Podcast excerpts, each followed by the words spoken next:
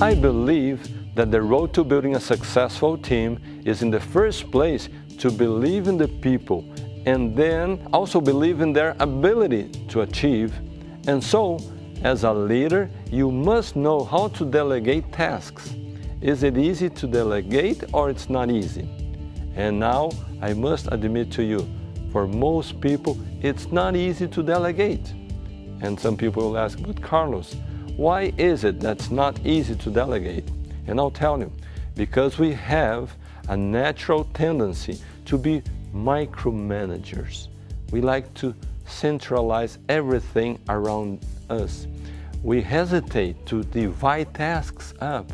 We are afraid that issues won't be addressed and take care of as well as we did ourselves. And what's even worse, at times we think that no one else will be able to complete a task as well as we would do ourselves. How wrong we are. My experience in business has taught me that no matter how well prepared you might be, you don't have all the talents.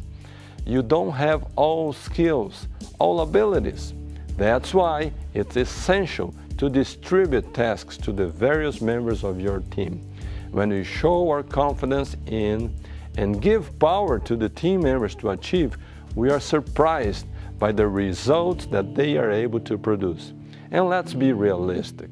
Deep, deep down inside, you don't have all the time in the world to do everything you like to do, isn't it right?